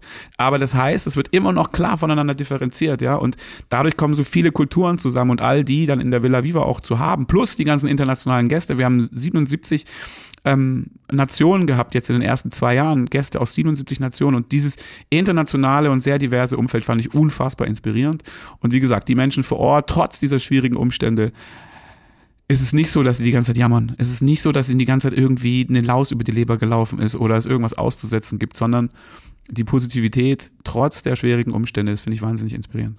Okay, das heißt, was du jetzt mitgenommen hast, um nochmal auf die Frage zurückzukommen, das ist irgendwie so ein Stück weit Inspiration, ein Stück äh, irgendwie vielleicht interkulturelle Kompetenz, wenn man das so sagen kann. Kann sein. Irgendwie einfach so eine Veränderung in deiner eigenen Gefühlswelt. Natürlich auch Freunde und Familie und, mhm. und das. Also es ist wirklich einfach für mich ein Ort, Heimat geworden auch. Also es ist, wie, wie, mein Sohn ist auch jetzt wieder wie Januar bis April dort als Gastschüler da. Da werden wir, werden wir auch einen Teil der Zeit mit ihm auch da sein. Und dein anderer Sohn ist da geboren sogar? Ja, ne? natürlich. Mein einjähriger Sohn ist da. Also er ist jetzt ein Jahr, der ist da geboren, absolut. Und meine Tochter ist vier, die hat die größte Zeit ihres Lebens dort verbracht. Von daher ist es Heimat geworden. Und was ich mitgenommen habe, ey, auch einfach eine, nein, auch einfach einen klaren Blick für diese Ungerechtigkeit auf diesem Planeten und was wir damit zu tun haben als Europäer auch einen klaren Blick auf Kolonialgeschichte. In Kapstadt ging das alles los. Und was wir und wie wir und noch heute, wie man über viele Jahrzehnte die, die Strukturen in Gesellschaften damit kaputt macht und stört, ja. Also auch eine europäische Verantwortung und eine ganz klare,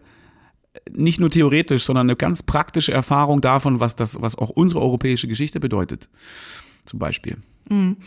Du hast ja jetzt äh, viel darüber gesagt, wie da Freundschaften entstanden sind, wie eine Verwurzelung entstanden ist, auch mit der Familie. Und äh, du hast auch viel Positives gesagt über das Lebensgefühl in Kapstadt, am Table Mountain und so weiter. Es klingt alles nicht unbedingt nach einer Bewerbung dafür, wieder zurück nach Deutschland zu kommen. Jetzt bist du ja zurückgekommen, seid ihr zurückgekommen und ähm, das hat ja wahrscheinlich auch einen Grund, dass du sagst, es ist jetzt für dich der Zeitpunkt, das zu tun und das ist auch das Richtige für deine Arbeit. Kannst du das mal begründen? Ja, die Pflicht ruft, so kann man sagen. Also es ist einfach, es war schon klar, ey, während die Villa Viva in Hamburg gebaut wird, können wir das machen, aber wenn die Villa Viva in Hamburg eröffnet, dann müssen wir da sein und wollen auch da sein. Es ist nicht nur so, oh Gott, wir Armen müssen da jetzt da sein, sondern es ist auch wahnsinnig toller Prozess, super spannend und ich will es miterleben und ich möchte es auch mitgestalten. Ich habe das jetzt sieben Jahre lang vorangetrieben. Das war das wichtigste Projekt für mich über all die Zeit. Und äh, ich habe vorhin von, den, von, den, von dieser Shareholder Gang, von den sozialen Investoren gesprochen. Mir gehört von all dem kein einziges Prozent. Und trotzdem habe ich ja irgendwie das Gefühl, ich habe die angesprochen und gefragt, ob sie das Geld investieren würden dafür. Und ich fühle auch eine Verantwortung dafür.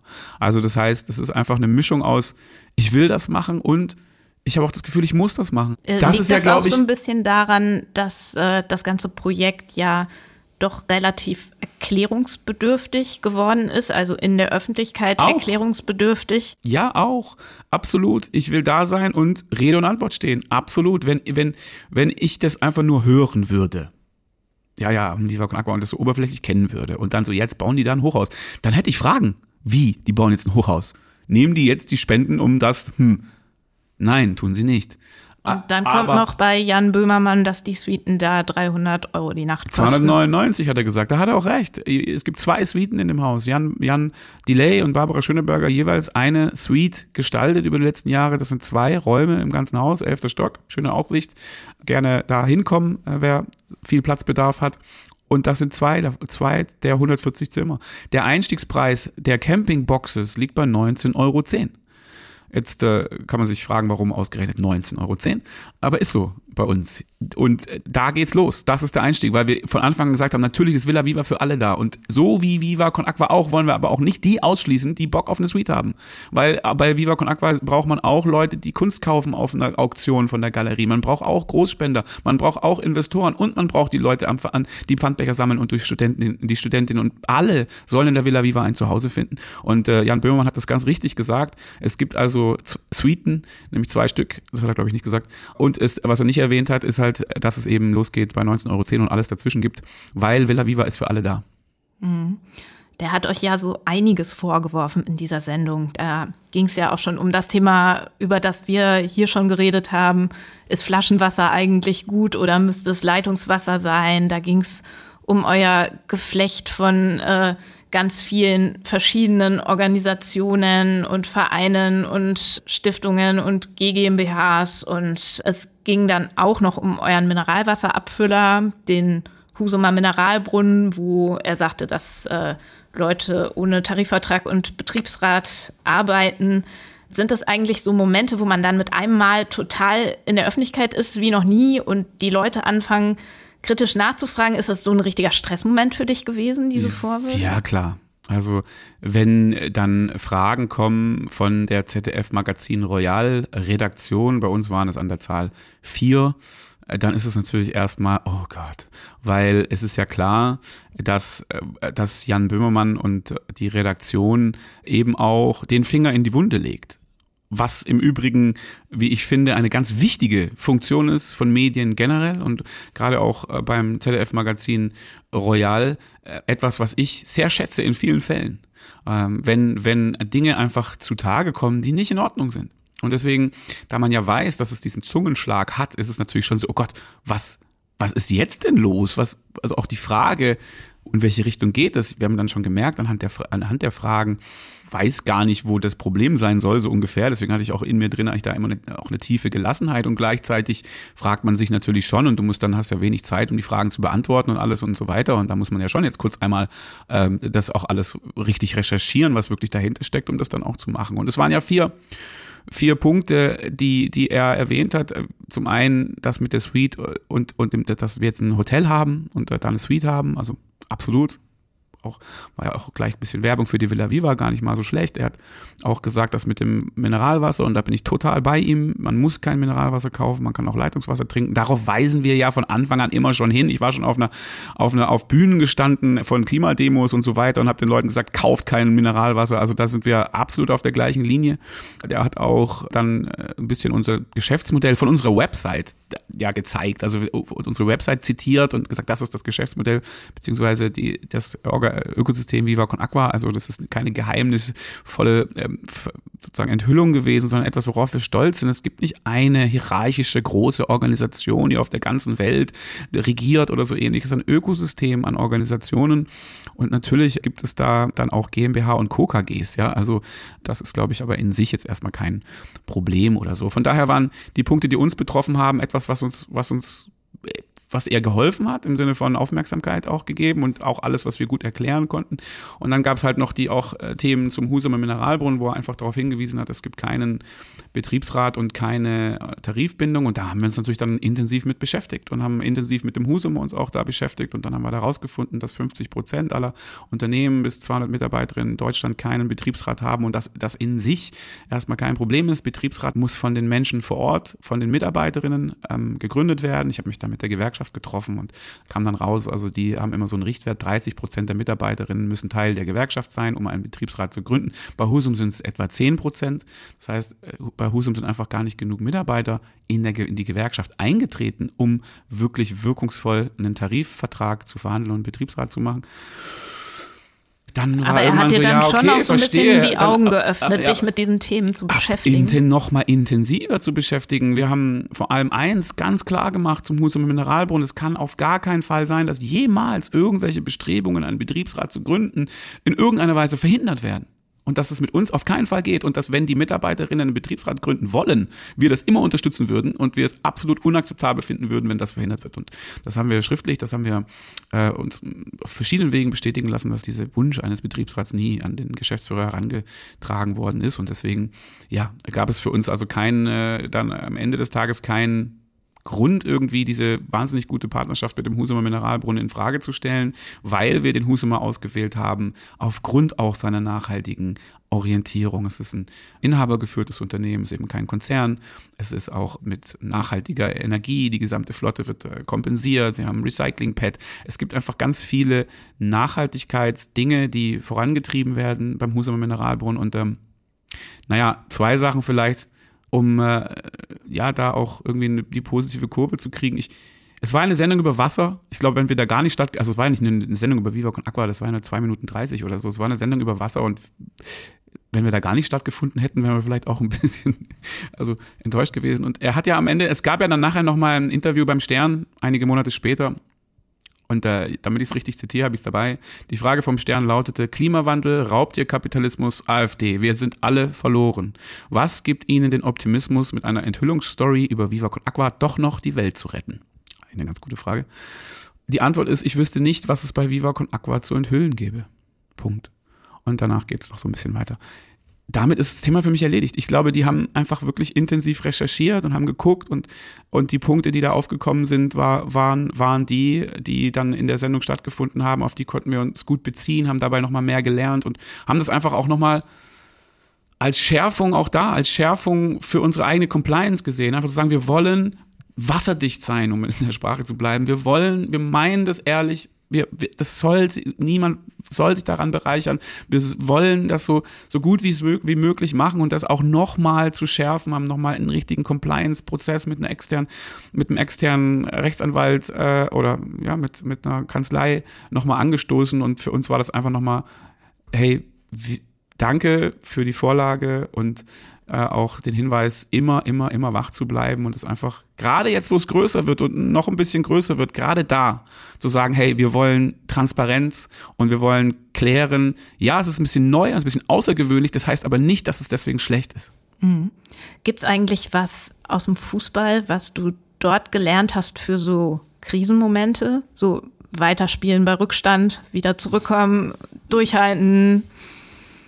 Ja, also ehrlich gesagt, in dem Kontext haben wir uns dann auch organisational schon auch wirklich mit so generell Krisenmanagement, Krisenkommunikation beschäftigt und das ist schon mal eine ganz eigene Disziplin. Also da vorher hatten wir das äh, sozusagen noch nie Berührungspunkte damit und das war dann schon erstmal so, wow, da ist eine richtige Wissenschaft dahinter. Von daher, das kann man so mäßig, ja, also das kann man nicht so vergleichen mit, äh, mit, mit Fußball, aber so dieses ja, also so Durchhaltevermögen und natürlich auch mal so eine ne Nehmerqualitäten oder eben auch, wenn es mal ungemütlich wird, nicht einfach zu sagen, jetzt verlasse ich den Platz, ja, und hör auf mit dem Spiel, sondern sich auch dann vor allem auch auf die eigenen Werte und auf die eigenen Fähigkeiten zu konzentrieren. Ja, und zu sagen, okay, es kommt Gegenwind, umso mehr haben wir den Blick auf das, was wir sind, das, was wir können. Und wir versuchen gerade jetzt erst recht, unsere Stärken auf den Platz zu bekommen. Das ist, glaube ich, vielleicht die beste Antwort, die man geben kann. Gut, gut. Von wegen vom Platz gehen. Du bist ja quasi so der Gründer und äh, ja Initiator von Viva Con Aqua, aber du bist in verschiedenen Bereichen dieses ganzen Organisationsgeflechts heute gar nicht mehr der Chef. Also du hast einen Geschäftsführerposten beim Verein Viva Con Agua abgegeben. Für den Mineralwasserbereich hast du die Geschäftsführung abgegeben. Warum eigentlich? Also ist so Chef sein gar nicht immer unbedingt was für dich? Mit unserer Organisations Philosophie, wenn man so will, haben es gerade angesprochen, dezentral, eben nicht die große Pyramidenorganisation, wo einer oben drüber steht und so tut, als würde er alles wissen. sondern dezentrale Führung, auch eher flachere Hierarchien, auch, auch einfach das Wissen darüber, dass Entscheidungen von Expertinnen getroffen werden, dort, wo sie anfallen und nicht alles muss durch die Organisation zum großen Chef, der weit weg ist und dann, und dann alles entscheiden muss. Es ist oldschool. Es geht hier um moderne, der moderne Idee von Organisation ist keine Maschine, sondern es ist ein Organismus.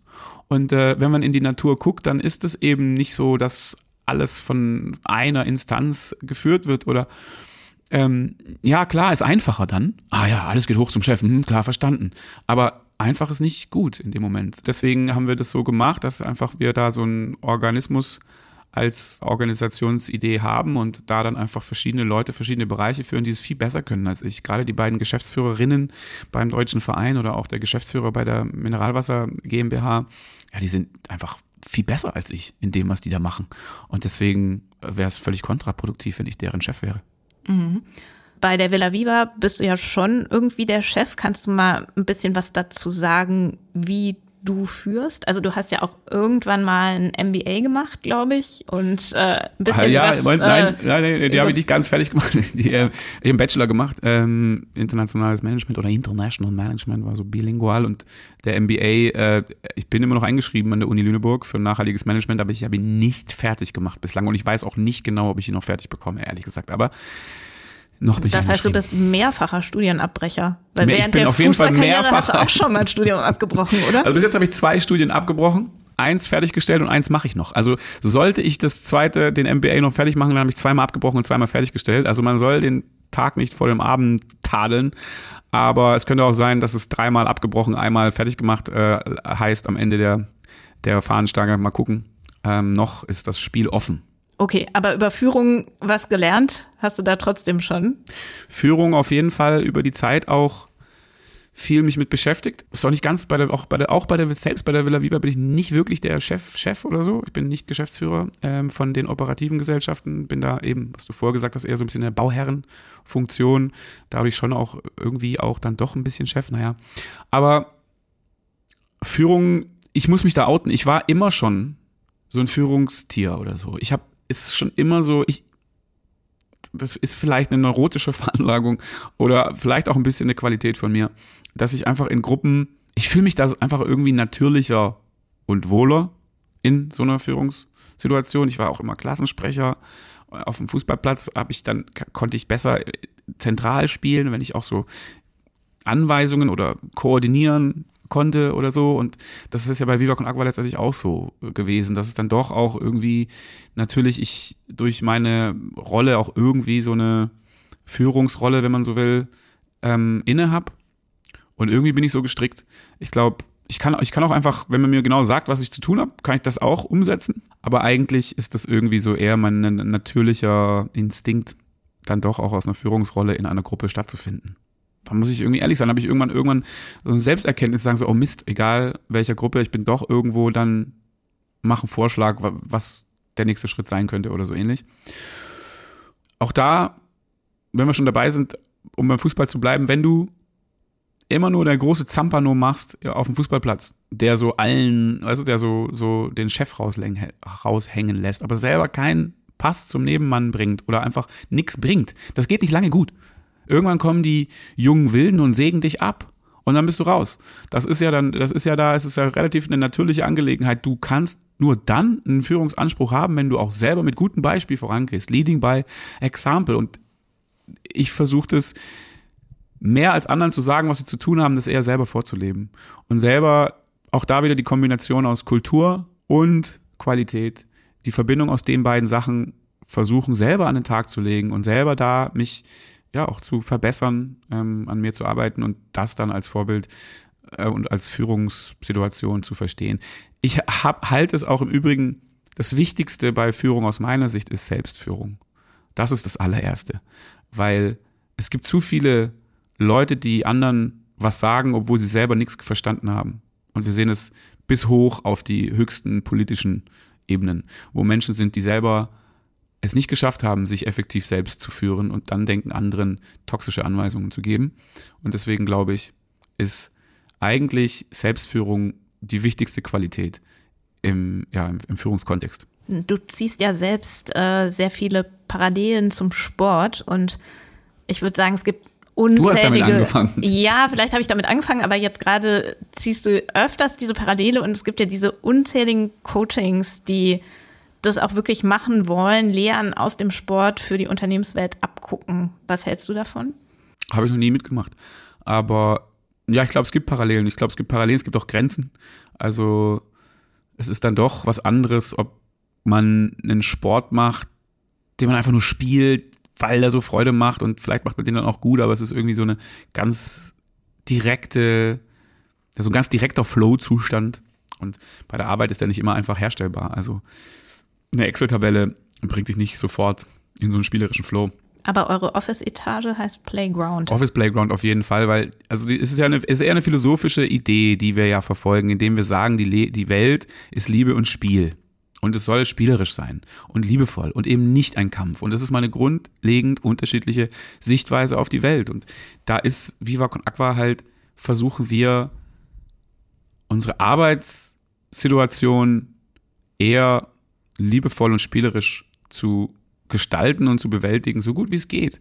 Und eben nicht zu sagen, es ist ein Kampf. Und wenn ich gewinne, musst du verlieren. Das haben auch viele Leute als Arbeitsethos und Grundlage und Kulturen in Organisationen. Davon wollen wir uns klar abgrenzen. Ja, bisher habt ihr es ja ziemlich viel mit Akademikern und Wissensarbeitern zu tun und jetzt macht ihr Hotel und da wird äh, Putzkräfte geben und Thekenkräfte und äh, da kann das ja dann irgendwie doch auch mal sein, dass irgendwie so ganz, ganz unterschiedliche Kontexte aufkommen oder spielen die Putzkräfte bei euch auch und machen gemeinsam mit euch Yoga im Office Playground. Hoffentlich machen die Yoga mit uns, wenn sie Bock drauf haben, sind sie herzlich eingeladen und ich, das, ich, das geht in, egal ob Akademiker, Wissensarbeiter, was weiß ich, Marketingmanager oder, oder Putzkraft. Die Frage ist ja, auf welche Art und Weise begegnet man den Leuten? Was für ein Mindset hat man da? Und, und äh, will man letztendlich auch eine Situation schaffen, wo so gut wie es geht, jede Mitarbeiterin auch den größeren Kontext wahrnehmen kann, in dem ihre Arbeit stattfindet und für sich auch feststellen kann, ist es, geht es mit meinen Werten einher oder nicht? Auch die Art und Weise, wie Führungskräfte mit ihnen umgehen. Ist das werteorientiert oder ist es einfach will einfach jemand, ist es einfach jemandem egal, liegt es einem nicht daran und es geht eigentlich nur darum, mich daran zu bereichern. Das sind einfach grundlegende, unterschiedliche Herangehensweisen und ich bin absolut guter Dinge, dass wir auch mit, selbst mit den Leuten, die jetzt, sagen wir mal, Housekeeping machen, Ah, eine witzige Anekdote. Der, der, unser Housekeeping Manager, also ich weiß, ich weiß jetzt nicht, man würde es vielleicht anders erwarten oder so. Unser Housekeeping Manager ist ein Mann, keine Frau. Es ist nicht so, dass so, so man denkt so, ah ja, Housekeeping, irgendwelche Frauen machen die, machen die Zimmer oder so ähnlich, was viele vielleicht so denken würden, sondern das ist vielleicht einfach nur ein kleiner, ja, ein kleiner Hinweis, dass es einfach ein bisschen anders funktionieren soll und einfach die Frage ist wirklich, wie begegne ich meinen Mitarbeiterinnen und wie, wie begegnet eine Führungskraft den Mitarbeiterinnen und wie begegnen sie sich untereinander. Ich glaube, dass von den ja, von den einfacheren Arbeiten bis hin zu den komplexen Arbeiten ist da einfach ein grundlegend unterschiedliches Weltbild ähm, Auswirkungen hat, ja. Und natürlich, Grundlage dafür ist faire Bezahlung. Grundlage dafür ist nicht besonders, äh, also nicht, nicht so wahnsinnig strenge Strukturen und, und ausbeuterische Zeiten, wo man in vier Minuten 30 ein Zimmer gemacht haben muss und wenn nicht, dann gibt's Ärger und so weiter und so fort. Hire and Fire Mentalität, all das. Natürlich hat es dann da keinen Platz. Okay, also ihr zahlt äh, deutlich besser als normalerweise Hotelpersonal, Putzkräfte und so wir zahlen, ehrlich gesagt habe ich da keine richtige Marktforschung angestellt ähm, und wir zahlen auf jeden Fall deutlich über Mindestlohn und äh, wie gesagt, das geht auch weit über das Gehalt hinaus, glaube ich, sehr viel auch um die Atmosphäre der Arbeit. Aber ja, natürlich wollen wir auch auf der Ebene jetzt äh, gerechte Bezahlung und in der Kategorie wollen wir, wollen wir ja einfach eine gute Bilanz haben und wollen einfach und da, hattet darauf keine achten. Probleme, Personal zu finden, ist ja, ist ja knapp Im Gegenteil, Hotels das war, und also in, Gaststätten. war interessant, dass wir äh, da, also die haben jetzt, glaube ich, 45 Leute oder so eingestellt in den letzten Monaten und hatten das Glück, dass wir recht, relativ einfach alle Positionen besetzen konnten. Housekeeping-Chef war einer der ersten, der da war, aber auch Köche, Leute, die im Service arbeiten, viele so Quereinsteiger und, und so. Und Leute, die einfach sagen, ich will meine Arbeit mit etwas anderem verfolgen, was an, am anderen Ziel verfolgen. Deswegen bin ich hier. Das Purpose, was jetzt alle, von dem alle reden. Betten machen mit Purpose. Betten machen mit Purpose, genau. Und äh, dass deswegen die Leute da hinkommen. Ich meine, ich finde es wahnsinnig, ich, ich glaube auch, der Kern ist ja einmal die persönlichen Werte von einer Person, dann aber auch die Frage, wie ist das in der Organisation gelernt? Wie, wie ist die Führungsstruktur? Wie sind die Organisationsstrukturen? Und was macht die Organisation in einem größeren Kontext? Verschmutzt sie die Welt und macht sie die Welt ungerechter oder versucht sie die Welt ein bisschen besser zu machen? Und wenn von den Werten der einzelnen Mitarbeiterin bis zu der Makroebene das irgendwie stimmig ist und Menschen sich damit identifizieren können, dann ist es auch einfach, ist man mit einem besseren Gefühl bei der Arbeit. Dann ist man eher intrinsisch motiviert und dann macht man das auch mit Freude. Ähm, und das ist, glaube ich, eine Situation, die wir herstellen wollen. Okay. Es ist eigentlich äh, sehr anstrengend, wenn man so ein neues Hotel aufmacht, über was man sich alles Gedanken machen muss. Also wir sprachen eingangs noch über diese Fernseherproblematik, dass äh, mit einem Mal aufkam, dass äh, jedes äh, Hotelzimmer hat einen Fernseher, dass das irgendwie gar nicht so nachhaltig war und dass er sie dann letztendlich nicht angeschafft habt. Also wie sind so diese ganzen Detailfragen, die man sich auch stellen muss, wenn man nachhaltiges Hotel sein möchte? Ist, ist es anstrengend? Da, es ist so ein, man, wir tasten uns da so heran. Also für mich ist es ja, wir haben natürlich auch einen professionellen Partner dabei, der schon mal Hotels gemacht hat. Das hilft natürlich und ohne den würde, würde ich das uns jetzt nicht zutrauen. Und, und aber auch für mich persönlich und, und für uns generell, auch für den, letztendlich auch für den Hotelpartner, ist es auch zum ersten Mal natürlich ein Hotel machen, nochmal mit höheren Standards in Bezug auf Nachhaltigkeit, in Bezug auf ja, alle Ebenen der Nachhaltigkeit, von der Ökologie, der, der, der Möbel, die da reinkommen, aber auch der der, dem Verhältnis zu dem Viertel, äh, die, die Kultur mit den Mitarbeitern und so weiter und so fort. Also man, es ist für alle auch ein bisschen einfach so eine, ein gemeinsames Hera Herausfinden, wie geht's am besten und jede einzelne Situation, jede einzelne Frage, jede einzelne Entscheidung mit Blick auf dieses spielerische Erkunden zu treffen. Und äh, dann gibt's eben jetzt viele Sachen, die, die, die werden wir selber jetzt erst auf dem Weg noch uns begegnen und erfahren und dann we cross the bridge when we get there. Das heißt, auch dann zu schauen, okay, was ist denn jetzt die beste Lösung? Wie kriegen wir das denn hin? Wie schaffen wir das denn vielleicht hier jetzt die Notwendigkeiten in Bezug auf den Betrieb zusammenzubekommen mit der mit dem Anspruch, dass wir, dass wir, ja, sage ich jetzt mal, Nachhaltigkeit in allen Dimensionen oder die Organisationskultur für uns einfach wichtiger ist als alles andere. Und äh, das ist ein laufender Prozess des Herausfindens und äh, immer wieder spiegeln, natürlich wirtschaftlich sein, weil sonst funktioniert das Ganze nicht. Und auf der anderen Seite aber eben eben berücksichtigen, wo wir herkommen, was unsere Kultur ist und auch, ähm, dass es den Menschen gut gehen muss, die für uns arbeiten. Also ich meine, oder auch die eure Gäste sind. Also ihr würdet jetzt keine Badewanne verbieten, weil Duschen nachhaltiger ist. Es gibt zwei Badewannen. Ähm, dafür muss man ja, 299 Euro bezahlen, die gibt es nur in den Suiten, äh, sonst nirgends. Wir haben halt, und das bei den Fernsehen war ja so, ey, wir haben überall die Steckdosen. Die hast du ja gesehen an jeder Wand haben wir eine Steckdose für die Fernseher. Teilweise sind die Aufputz richtig mit so zwei Rohren und mitten auf der Wand ist eine Steckdose, weil wir halt mal ursprünglich dachten, da kommt Fernseher hin, bis wir irgendwann festgestellt haben, eine ganz schön scheiß Energiebilanz. Äh, und warum lassen wir nicht einfach weg? Ja, weglassen, super. Plötzlich waren die Fernseher weg innerhalb von einer Minute spontan einfach so, wupp, keine Fernseher mehr.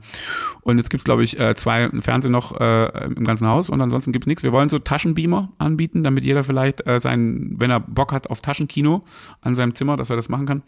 Und ansonsten haben wir ganz viele Steckdosen mitten an der Wand ohne Fernseher. Das ist so ein bisschen fail. Wir haben gerade schon so ein bisschen angerissen, dass es unheimlich viele Gedanken sind, die man sich da machen muss. Ähm, wie ist denn eigentlich so deine eigene Work-Life-Balance im Moment? Gut, jetzt gerade mit der Öffnung und so ist die natürlich so, dass, dass schon viel auch Präsenz jetzt bei der Villa Viva gefragt ist und ähm, ich jetzt auch dann die Familie teilweise mit in der Villa Viva ist, damit wir es einfach, also es dann auch miteinander sich so vermischt. Ähm, ist natürlich so, ey, das ist etwas, was entstanden ist aus einem Freundeskreis und es lässt sich für mich manchmal nicht, gar nicht so richtig trennen, was ist denn jetzt eigentlich privat und was ist jetzt eigentlich Arbeit. Das verschwimmt. Das ist manchmal super, weil, weil das halt irgendwie so familiär ist alles und manchmal ist es auch schwierig, weil weil man es halt eben nicht einfach abstreift, nach Hause geht und das war's. Mir ist es persönlich sehr wichtig, dass ich auch Zeit mit meinen Kindern habe, ungestörte Zeit mit meinen Kindern. Wir alle kennen das aus der Corona-Zeit. Wie, wie, für mich ist das Stressigste, was es gibt, auf der einen Seite Kinder, auf der anderen Seite Arbeit, das zusammenzubringen, noch in einem Zoom-Meeting oder noch irgendwas am Handy machen zu müssen, während man eigentlich für die Kinder verantwortlich ist, ganz schlimm für mich. Und deswegen ist für mich einfach wichtig, dass ich dass ich einen guten Draht zu meinen Kindern habe zu aller jeder Zeit und dass wir und dass ich Zeit mit denen verbringen kann und, und äh, das muss immer auch gewährleistet sein, weil ansonsten könnte ich das nicht genießen. Gleichzeitig ist es schon auch so, dass die Familie natürlich auch bereit ist, ähm, manchmal so intensive Phasen wie jetzt dann auch zu unterstützen und ja, von daher, ich gebe mir Mühe. Ich brauche Zeit manchmal, ich merke manchmal, ich brauche dann Zeit für mich einfach, sonst werde ich unglücklich. Ich kann, ich kann dann irgendwann merke, ich will nie, und das ist dann so wie, die, die Tasse ist voll. Ich will dann niemanden mehr sehen. Ist egal, worum es geht. Ich habe dann einfach, und dann merke ich, okay, vor allem früher hatte ich das, bis ich festgestellt habe, oh, ist, ich brauche ab und zu Zeiten mal kurz nur für mich. Und äh, wenn ich schaffe, die mir immer mal wieder zu nehmen, dann ist es gesund für mich.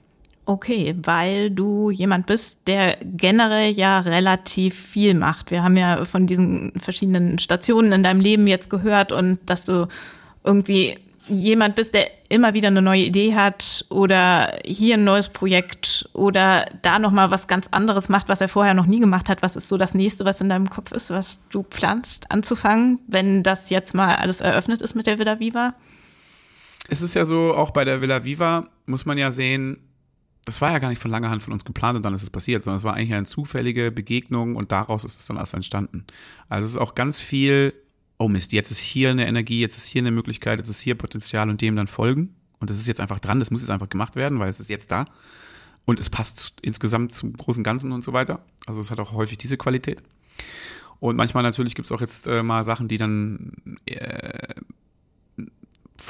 ja, von langer Hand geplant sind, würde ich nicht sagen, aber so ein bisschen so der Korridor, wo man schon einen Korridor der Möglichkeiten so eingrenzt und dann darauf wartet, dass dann hoffentlich in dem Bereich mal was äh, passiert und aufkommt. Und ja, da ist auch was jetzt gerade im Raum, müssen wir aber erst bis Ende des Jahres schauen, ob das sich wirklich manifestiert oder ob es einfach etwas ist, was sich wieder in Luft auflöst. Das klingt jetzt total rätselhaft. Ja, genau, das ist auch richtig so. Deswegen äh, soll auch genauso klingen. Ich äh, erzähle dann gerne äh, zum nächsten Podcast mehr darüber. Das ist doch ein schöner Schluss. Vielen Dank, Benny Adrian, dass du hier warst. Spaß gemacht, danke.